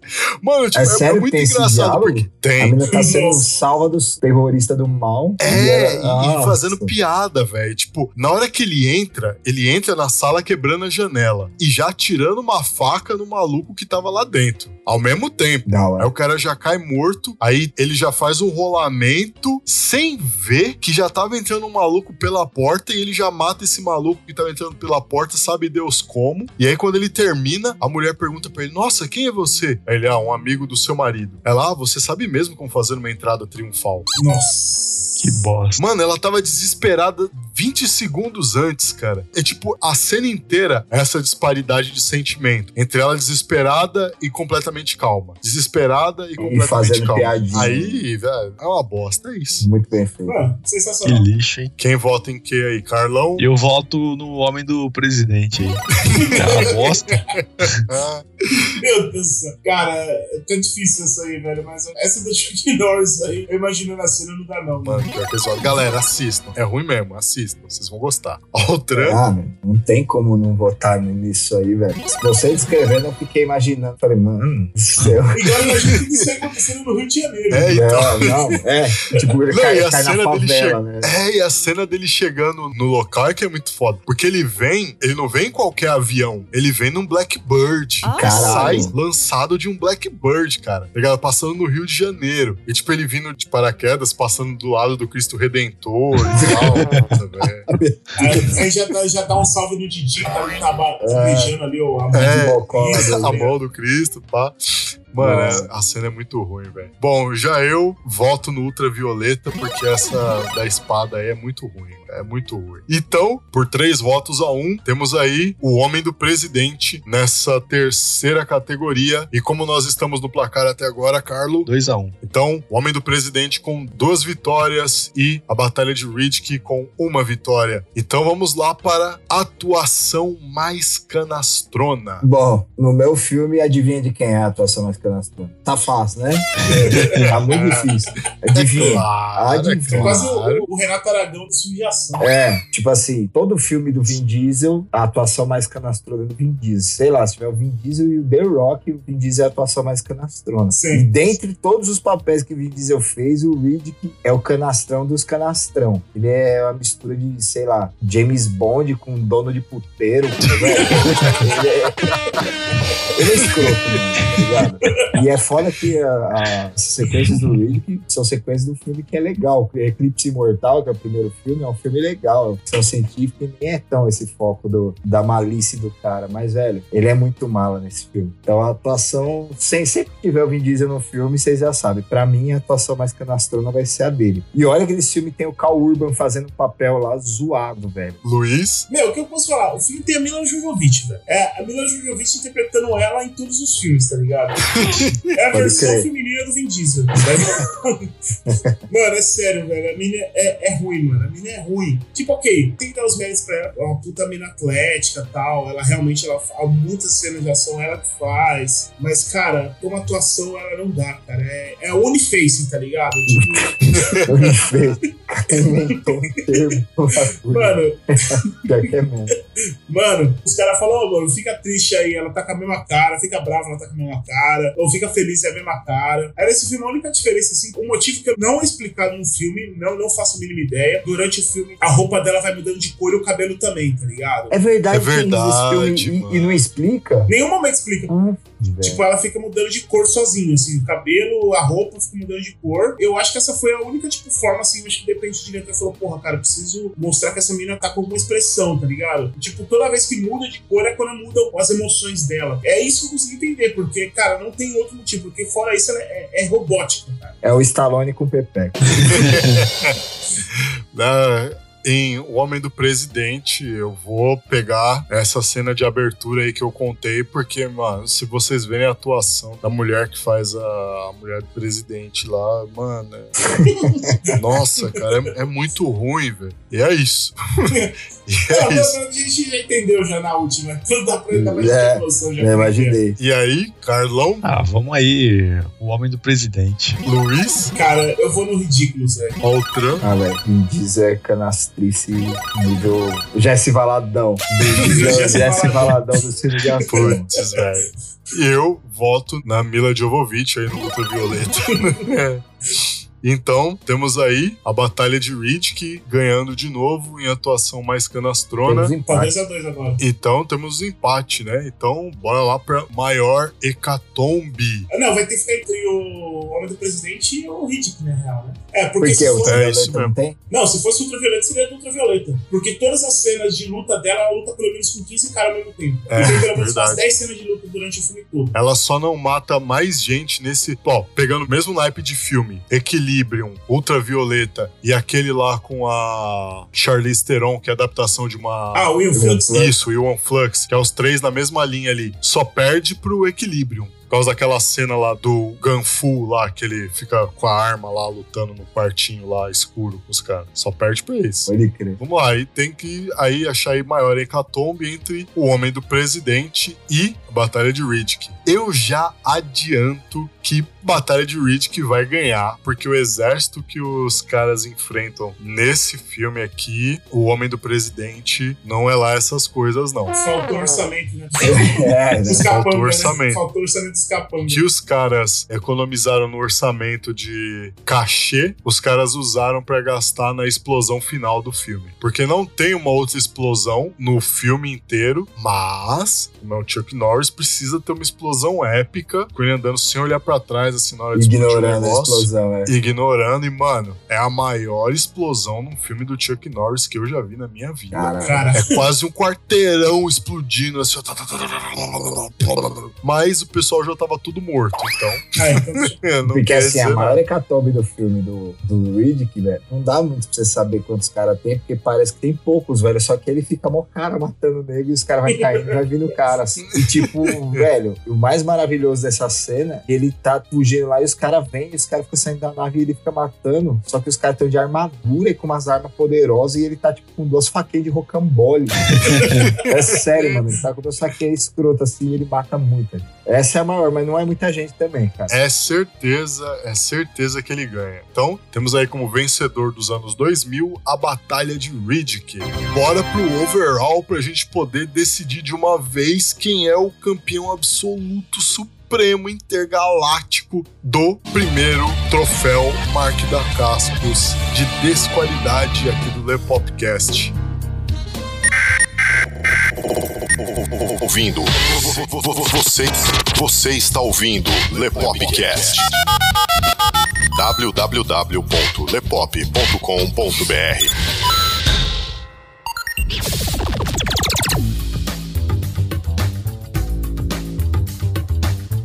galera, tudo beleza com vocês? Tô aqui para dar um recado, mais precisamente um esclarecimento e um recado. Primeiro vamos lá pro esclarecimento. Vocês puderam acompanhar aí a temporada 2018 do Lepopcast sem grandes problemas, né, de atraso e tal. Na verdade, o ano de 2018 correu até que bem. A gente só teve um problema de atraso no final da temporada, né? E infelizmente isso repercutiu até agora, começo de 2019. O que, que aconteceu? A gente veio passando por algumas alterações aí no site, algumas mudanças, né? Alguns membros da equipe saíram, então houve uma necessidade de reestruturação. E aí, de quebra, a gente ainda teve que mudar de servidor de novo. Só que o site estava hospedado na conta de um desses que saíram, justamente porque essa pessoa era quem cuidava dessa parte, né? Era responsável por tudo que envolvia manutenção do site, hospedagem e tal. E aí foi uma dor de cabeça bastante considerável para fazer essa transição de hospedagem, DNS, reestruturar as pastas e as permissões e toda essa delícia, né, de procedimento que quem é do ramo de TI sabe muito bem como é chato, né? E aqui eu quero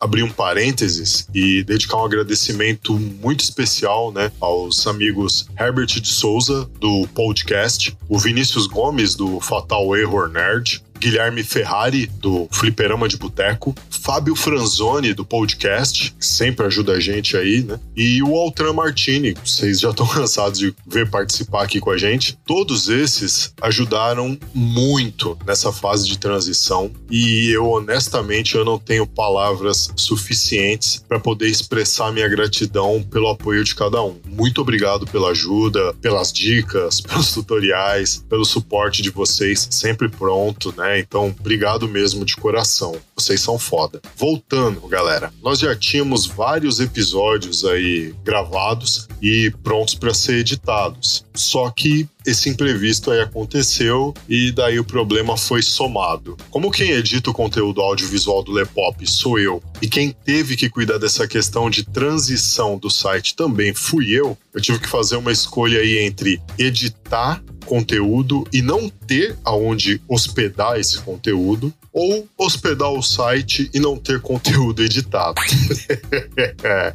é, e aí a temporada 2019 era para ter sido lançada em fevereiro né, de 2019, mas por causa de todos esses contratempos isso não foi possível. É, e por isso vocês vão ouvir ainda alguns episódios da temporada 2018 agora nessa temporada 2019, ok? Mas não é só isso, a gente está preparando algumas surpresas para vocês também. A começar que as nossas redes sociais vão passar a ficar mais ativas, né, para interagir melhor com vocês. Oh. Quem tá acompanhando as nossas redes sociais aí já tá percebendo isso. E aqui é que entra a questão do aviso.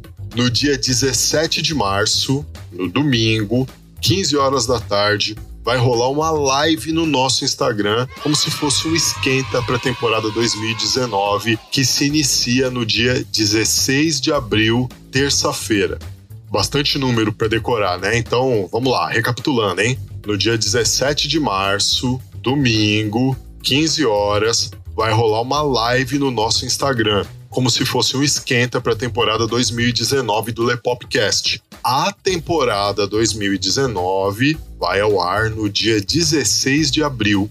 Se você ficou com alguma dúvida, é só voltar esse trechinho, anotar o que você precisar anotar e tamo aí. O que que vai acontecer nessa live? Seguinte, galera, como vocês gostam bastante, né? Quando a gente traz aqui para as gravações os nossos brothers aí, o Altran Martini e o Luiz Lopes, o Carlos e eu achamos que seria uma boa ideia a gente fazer alguma coisa juntos, né? Pro lançamento dessa temporada, como se fosse uma prévia. Daí, o Altran, na gravação desse episódio que vocês estão ouvindo agora, veio com a brilhante ideia de fazer isso em forma de uma live no Instagram. E aí, claro, né, eu com toda a minha criatividade magnífica.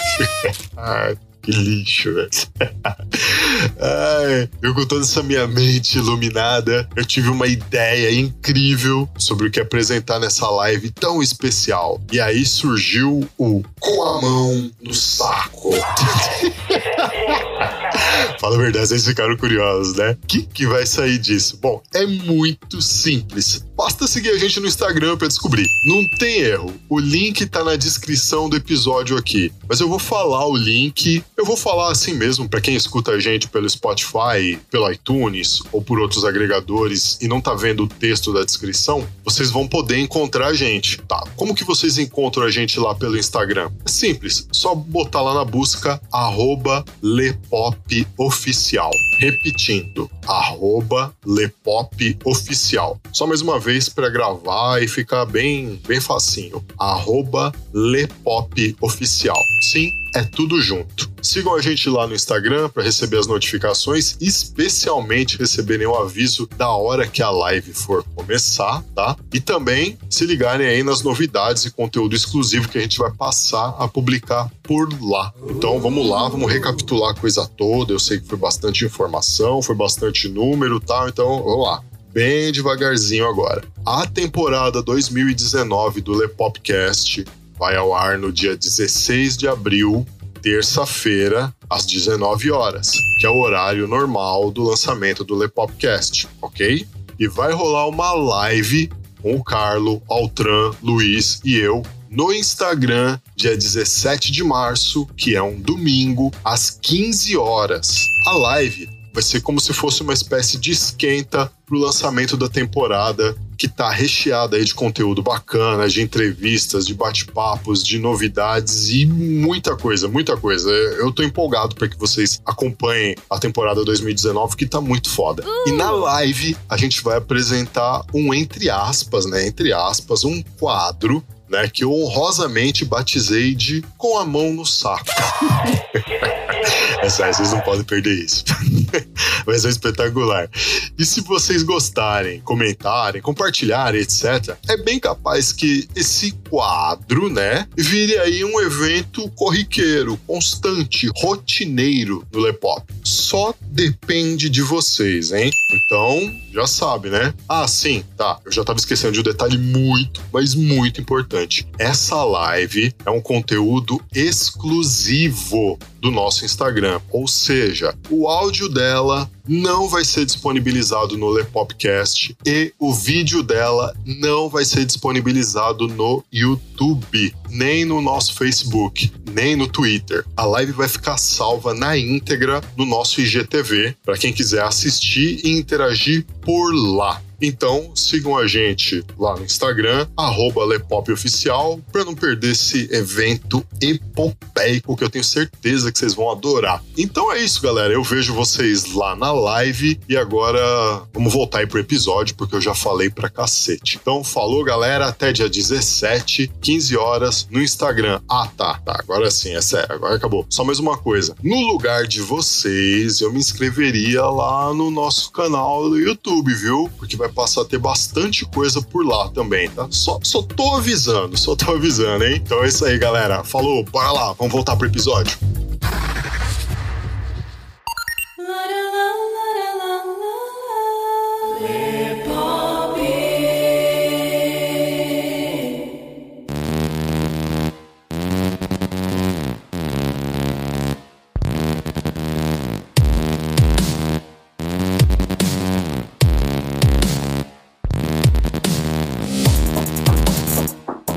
Estamos aqui novamente. Agora nós temos aí, Carlão, apresenta pra gente quem é o vencedor dos anos 80, American Ninja. quem é o vencedor dos anos 90 O alvo. e quem é o vencedor dos anos 2000. Batalha de Riddick. Entre esses filmes, nós temos aí quatro categorias agora. E desses filmes, nenhum deles é meu, nenhum deles é escolha minha. Então eu não tenho o que falar. Basicamente vai ser um bloco entre o Luiz e o Altran expondo os filmes e a gente votando aí pra ver como é que fica a coisa. Vamos lá, as categorias que serão avaliados agora nesse momento overall. Piores efeitos especiais, pior veículo utilizado em cena de perseguição, Ah, capanga mais descartável e pior frase de efeito. Então, galera, o Altran vai apresentar aqui argumentos para a Batalha de Riddick e o nosso amigo Luiz vai apresentar aqui argumentos para o Alvo e American Ninja. Bora lá, Altran, piores efeitos especiais. Cara, esse filme é todo com um efeito especial bosta. todo. É muito porco. Principalmente por ser um filme já dos anos 2000. Ele poderia ter sido um pouquinho melhor. Lembrando nessa época já tinha Matrix e várias outras coisas. Mas, cara, tem uma cena. Nessa cena que eu falei, que é da Hecatombe, que ele sai matando a galera com as faquinhas de rocambole. Aí tem tipo uma mina ajudando ele também. A mina também é treteira. Do nada, ele pega a mina assim e joga ela pra cima, assim. Ele joga a mina e a mina cai, tipo, montada de cavalinho em cima do maluco. Assim, mata o cara, tá ligado? Essa cena dava pra que ser uma cena do horrível, Chapolin tranquilo, assim, tá ligado? É, é muito horroroso. É muito horroroso. Nossa. Cara, bom, vou primeiro então falar da American Ninja. Mano, American Ninja acho que eu já dei alguns exemplos, né? Tipo, do carro que bate no, no- no- do bambu explode, né? Esse daí é espetacular. Aquele arremessa os objetos não cortantes e perfura os caras. Tem uma parte no, no treinamento ninja. No treinamento ninja, não. É na luta final, tá ligado? Lutando contra o Black Star. E aí tem uma cena que eles vão lá pra aquele playground dos ninjas lá. E um desses playgrounds tem um, tipo, como se fosse um saco de areia, assim, com lâminas, tá ligado? Que fica tipo uns pêndulos, indo e voltando, assim, tá ligado? Cara, ele tá no meio do pátio. Tem coisa pra esquerda, tem coisa pra direita, tem espaço pra caralho. O Black Star, ele passa no meio desses sacos, tá ligado? e aí o outro ninja vai atrás dele. Mano, não precisava passar por isso, só dar a volta, tá ligado? Mas ele passa no meio. Sem necessidade nenhuma. E isso pra mim ficou muito marcado, assim. Falei, cara, não tem necessidade disso aí. E do alvo, tudo no filme é altamente explosivo. Tem uma cena que ele tá fugindo, que ele tá sendo perseguido, e os caras de helicóptero, e ele tá andando no meio do mato. Aí os caras começam a tirar, tá ligado? Mano, sem zoeira. Os tiros pegam na árvore e sai faísca. Nossa, mano. Porque é claro, contato de aço com, Com madeira, madeiras. Caramba, velho. Sem zoeira, mano. No meio da perseguição, tava me atirando lá no meio do mato, assim, pegando nas árvores e sendo faísca, assim. Eu falei, meu Deus. É sério, cara. Não importa, qualquer coisa. se- Pode ser de madeira, pode ser de ferro, pode ser o que for. No alvo, e se pegou tiro, é faísca. Carlão. Ah, eu vou nas cordinhas ali, né, ué? O Riddick foda. Show de bola. Puta que lixo, cara. Eu vou no Riddick também. Altran. Ah, eu vou ter que votar no meu mesmo, porque, velho, um filme de milhões, tá ligado? A gente não tá falando de um filme barato. Cara, imagina se isso fosse um pornô. O nome seria A Sentada Assassina. É, tipo isso, né? Luiz, você vota em quem? Cara, eu, é meio injusto, cara, votar nos outros dois, porque são filmes antigos, principalmente o American Ninja e tal. Cara, a gente tá falando de um filme dos anos 2000, velho. Orçamento milionário, tá ligado? Não tem necessidade de ter um nível É. de corpo, então tem que ser o Riddick, tá ligado? Não tem. Então, nessa primeira categoria, a Batalha de Riddick. Vamos para a próxima categoria: pior veículo utilizado em cena de perseguição. E eu devo dizer que eu estou muito triste de Comando Delta não estar nessa daqui, porque o Chuck Norris mete uma fuga de combosa. Nossa. Ele mete uma fuga de combosa, velho. Aquela combosa branca, tá ligado? Clássica. Mas não chegou até aqui, então vamos lá. Altran. É, eu também só queria pedir licença pra fazer uma menção rosa aqui, cara. No comando pra matar, o cara usa veraneio, assim, tá ligado? tipo, desligado o bagulho. Ele entra e o bagulho não pega. E os bandidos estão fugindo, os bandidos sequestraram a filha dele. Ele empurra Ele o bagulho. barranco. Isso, ele empurra o bagulho no barranco e entra dentro, o carro desligado, tá ligado? Então, tipo, Nossa. não tem freio, não tem porra nenhuma, tá ligado? Cara, no Riddick, o pior veículo de perseguição, velho, o cara tá correndo a pé de uma nave e a nave não alcança ele. Nossa, é verdade. Primeira cena mano, do é filme. verdade. Segunda cena do filme, que a primeira é uma introdução lá mostrando da Chromogas. Segunda cena do filme, ele correndo, tipo, a pezão, assim, ó, tipo, no pelo. E os malucos vindo com uma nave, assim, consegue alcançar o carro. Que Nossa. nave de bosta é essa? Luiz. Cara, no American Ninja tem uma cena de perseguição além da cena do Jeep, né? Cara, ele fugindo na moto, mas, cara, é uma moto de um tiozinho que vende verdura, assim? Nossa, mano. E aí do lado tem uma carriola, assim, fica do lado do- da moto, cheio de fruta, tá ligado? Ele dando, dando fuga na motoca, com a carriola de fruta. É muito Puta feio, que cara. pariu. É muito feio, cara. É muito, feio, cara. É muito feio. E a cena é mó de ação, assim. Mano, não dá pra levar a sério essa perseguição. Caralho, velho. muito Que horrível. E a do alvo tem a cena dele fugindo de cavalo de um helicóptero. É Nossa, verdade. que ruindade suprema. Pode crer, Van Damme de mullet num cavalo. É pique lua de cristal da Xuxa, o Sérgio Malandro lá de príncipe branco, assim, ó, tá ligado? Bem isso. Montado num cavalo, nossa. Mano, ele, cara. ele dando fuga no helicóptero de cavalo, mano. É medonho, cara. Bom, essas aí são as minhas duas opções aí. Carlão? Ah, tristeza esse do alvo, né, velho? Não vai pro alvo. Até triste aqui. Nossa, velho. Luiz? Cara, eu acho que esse do alvo não dá, cara. No cavalo, ele dando fuga no, no helicóptero com o cavalo. E aliás, é na mesma cena que ele atira nas árvores e sai faísca da árvore. Acontece junto, simultaneamente. Puta, velho. Muito bom. Altran? Ah, o alvo, sem dúvida. Nenhuma. Eu vou votar no alvo também, porque, cara, Van Damme de mullet em cima do cavalo, dando fuga no helicóptero, atirando nas árvores, saindo faísca, cara. É mais foda do que aquele meme do Batman com um sabre de luz montado em cima de um tubarão. É bem isso aí. É mais foda do que esse, tá ligado? Mais aleatório que isso é impossível. Como estamos aí, Carlo? O alvo e a batalha de Riddick empatados. A disputa acirrada, tá? A disputa acirrada. Quem será que vai ganhar? Será que o ganhador do primeiro troféu Mark da Cascos de desqualidade será Jean-Claude Van Damme ou Vin Diesel. De um lado, nós temos ali o mullet e do outro lado, a careca. Quem será que ganha? Bora lá, capanga mais descartável. No Reed que o capanga mais notável lá e descartável é o, o ator que faz é o Cal Urban, não lembro o nome do personagem. E o cara, mano, ele é um cara que ele, é, tipo, ele é como se fosse o fodão, mas em nenhum momento ele, tipo, treta com o Reed, tá ligado? ele é tipo um maluco que fica só ali nas pilantragens ali. E o cara ainda termina o filme vivo. pra esse, Nossa, pra mim, velho. no Reed, que é o capanga mais descartável, de longe. No American Ninja, cara, tem uma cena lá que tá o o Black Star lá, ele tá. Sabia que o Black Star Nossa, tava velho, envolvido. já ganhou, já o ganhou. Star envolvido. Já tem meu voto. Nem precisa completar, já tem Mano. meu voto. Tem uma cena lá que o Black Star ele tá lá no parquinho lá dos ninjas lá. E aí os caras começam, tipo, a fazer uma demonstração, tá ligado? Aí vem, tipo, três ninjas pra lutar contra ele, assim. Aí ele vai lá, dá um pau em dois lá.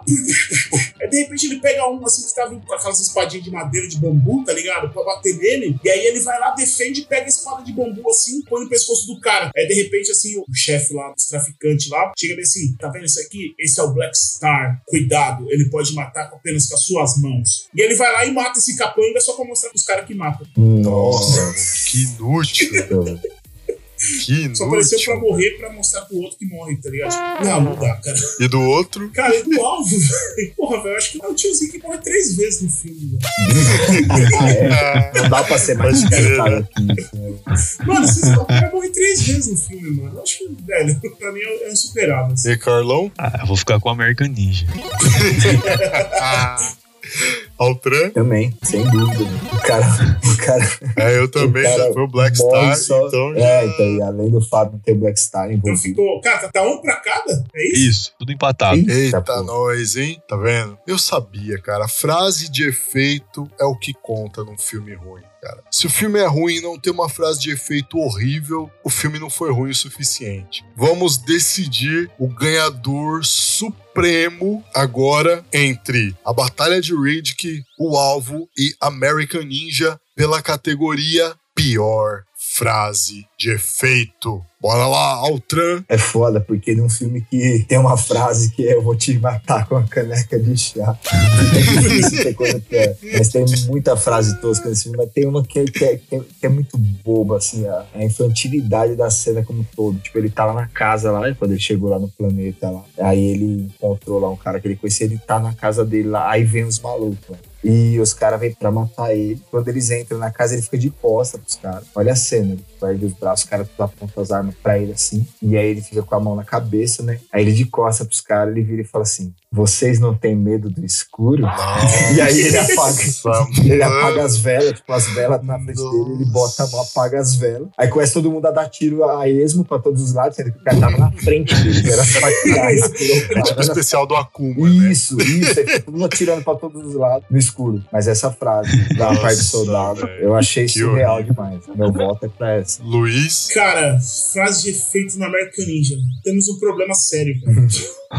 Porque eu não lembro nada do que esse cara fala, mano. Esse velho, demora uns 20 minutos pra ele falar a primeira coisa no filme. Puta, é é verdade, verdade. né? Ele é uma Mano, caladão. eu, eu não lembro, eu juro por Deus, assim, essa o American Ninja vai ter que ficar de fora, velho, porque eu realmente não lembro de nenhuma frase de efeito que sai da boca dele. Caralho. Meu Deus do céu, velho. Mas o alvo Quanto tem, o alvo alvo, tem. Cara, o alvo tem. Tem a parte final, né? Que ele tá lutando contra o, o boss final lá, né? Dentro de um galpão. E aí ele sai da mão com o boss. Tem uma cena do filme que ele cata lá e ele pega uma granada, tá ligado? E ele fica, ele põe a granada no bolso. E aí tá no meio da luta lá, o galpão pegando fogo, aquele clímax, aquele negócio tenso que não sei o quê. Aí o Van Damme vai lá, desce a bica dele lá, o Van Damme Special Kick na cara do vilão. E aí ele pega o vilão assim pelo colarinho, assim pelo gogó e começa tipo, dar vários murros. Pá, pá. Ele pega a granada e ele joga o pino pra cima, assim. Aí fica em câmera lenta, o pino voando pra cima, assim, os dois olhando pro lado, tá? Aí de repente Nossa, Sendo que já- nem é o pino que Aí, cena é mano, aí o diretor dá um close bem na cara de canastrão do Van Damme, assim. Ele olha pro cara assim e fala: A temporada de caça. Caça. Acabou. Puta, é Ele verdade. coloca a granada é dentro da calça do cara e dá a bica, tá ligado? Nossa, Mano, tá ligado? Eu falei, nossa! velho. Mano, por tudo, essa assim, pelo contexto da obra, mano, não tem frase melhor pra acabar que sem essa. Essa cena é memorável. Essa é suprema, velho. Carlão. Ah, cara, o sistema de escuro acho que é o pior de tudo, velho. Vai na batalha de. Altran, você bota em quem? Putz, cara. Porque tá difícil. escuro pra parte soldado é demais, mas, velho, essa cena do alvo é épica. é, é, vou votar nessa. Luiz, Ah, cara, eu vou no alvo, velho. O que eu falei, o conjunto da obra é perfeito. eu vou no alvo também. O melhor é que eu lembro da cena e tem a pausa dramática. Ah, é, a temporada de caça. né? Acabou.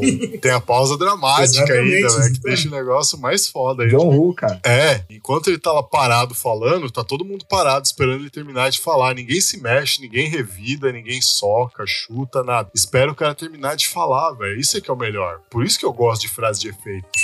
E ela vai sempre ela pode ser falada na situação mais tensa possível. Tipo, é a iminência de alguém morrer e você mandar frase de efeito. tá? É, então. Com isso, o vencedor supremo do prêmio Mark da Cascos de Desqualidade 2018, em sua primeira edição, nós temos aí Jean-Claude Van Damme com o Alvo. Justíssimo. Nossa, Só pelo mullet já valia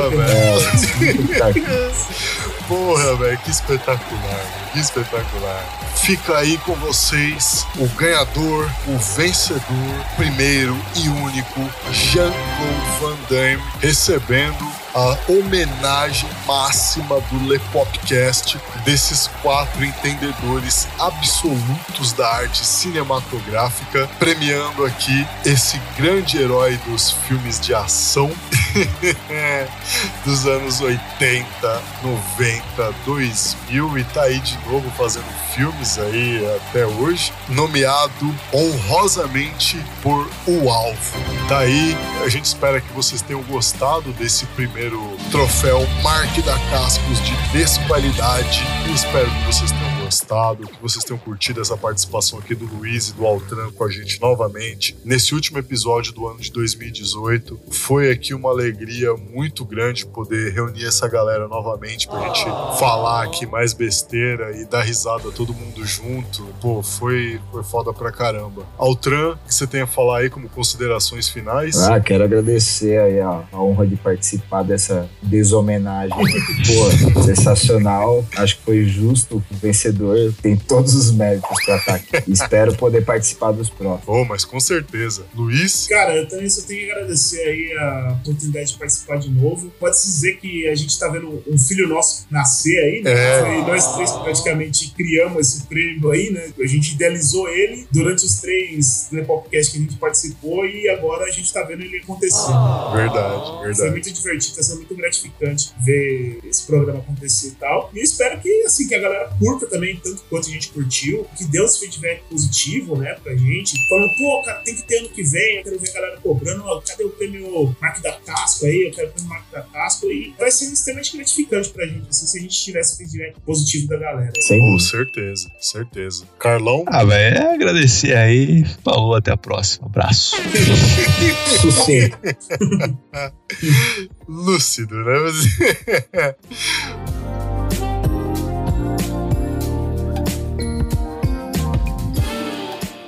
Pô, galera, muito obrigado a vocês aí que acompanharam a gente durante todo esse ano. De coração, olha, muito obrigado mesmo. Foi uma alegria enorme poder gerar esse conteúdo durante todo esse ano. Aos trancos e barrancos, algumas vezes, com algumas coisas, porque essas coisas acontecem mesmo, não tem como fugir disso. Tem como tentar evitar o máximo possível, né, na medida do possível. Mas já queria agradecer vocês por esse ano inteiro que vocês estiveram com a gente. A gente viu aí o site crescendo, a quantidade de downloads crescendo, de inscritos no YouTube, feed, visualizações aumentando, mais gente conhecendo a gente, vocês indicando o Lepopcast para mais gente. Então a gente só tem a agradecer todo esse feedback de vocês com esse nosso projeto no site. Muito obrigado, de coração mesmo. Esse ano pra gente aqui foi ótimo. A gente espera que para vocês tenha sido também. Para você que nos acompanhou todo esse ano aí, tudo de melhor. Que nesse próximo ano que se inicia